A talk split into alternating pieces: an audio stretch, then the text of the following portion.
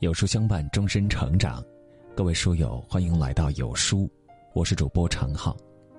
今天要和各位共同分享的这篇文章题目叫做《莫言如何对待不喜欢你的人》。看过这样一个故事：罗纳德 ·K· 霍弗林在美国智商排行榜名列前三，但这个智商高达一百六十四的天才却一事无成。蜗居在最廉价的出租房里。罗纳德曾自曝导致他悲惨人生的原因。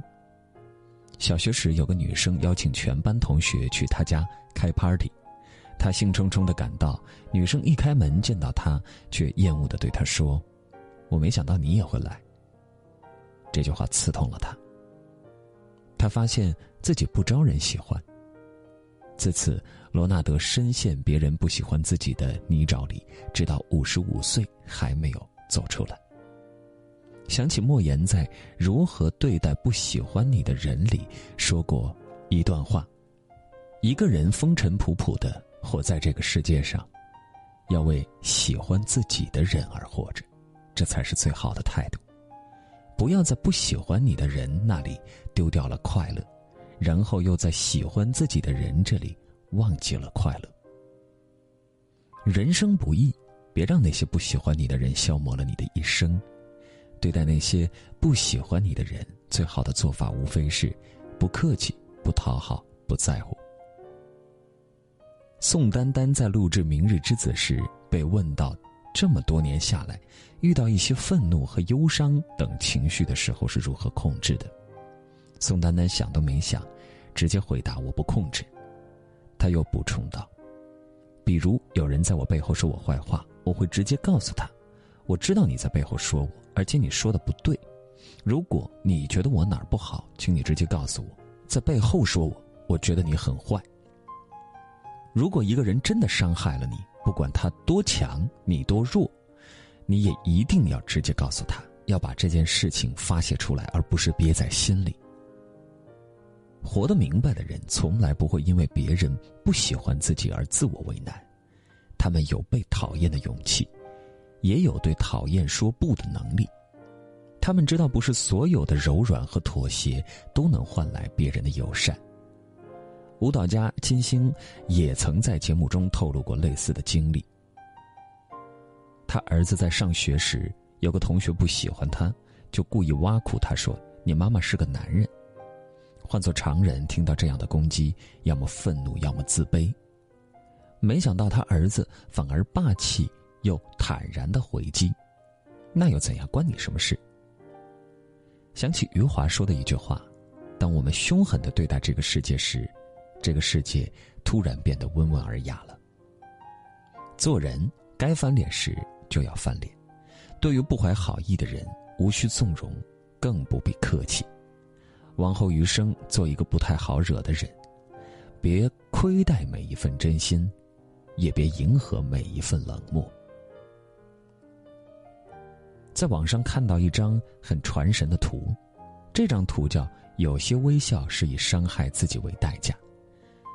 图上一个完整的西瓜，为了获得微笑，不得不切开一块于是每一次微笑示人都伴随着伤口。生活中不乏这样的人，在讨好别人的同时，也失去了自己原本的样子。《夏洛特烦恼》里，夏洛深知秋雅不喜欢自己，千方百计的想讨好她，把秋雅的同桌恐吓走，要近水楼台先得月，剽窃朴树和许巍的歌，向秋雅表白。卸了秋雅自行车的车轱辘，拿钱买汽水给秋雅喝。还以车坏了为由送她回家。最后，夏洛不但没有得到秋雅的真心喜欢，反而活成了别人眼中的笑话。正如莫言先生所说：“刻意去讨人喜欢，折损的只能是自我的尊严。纡尊降贵换来的，只会是对方愈发的居高临下和颐指气使。”眼里没有你的人，何必放在心上？往后余生，不要迁就不喜欢你的人，不要迎合眼里没有你的人，更不必为了取悦别人而扭曲了自己。很喜欢李雪琴说的那句话：“我想对那些不喜欢我的人说，我也不喜欢你们。允许别人不喜欢自己，也允许自己不喜欢别人，不讨好的人生才更肆意洒脱。”一位很有名的画家想画出一幅人见人爱的画儿，他把画好的作品拿到街面上去展示，同时放了一支笔，附上一行文字。如果您认为这幅画有欠佳之处，请在画中标出。晚上他收回画作时，发现整幅画被涂满标记，看着被指出的各种不足，心里很是失落。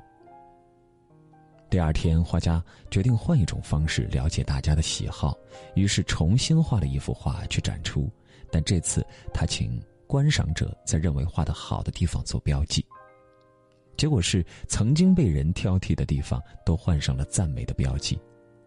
他不禁感慨：原来无论我做什么，都会有人喜欢，有人不喜欢，那就没必要在意太多了。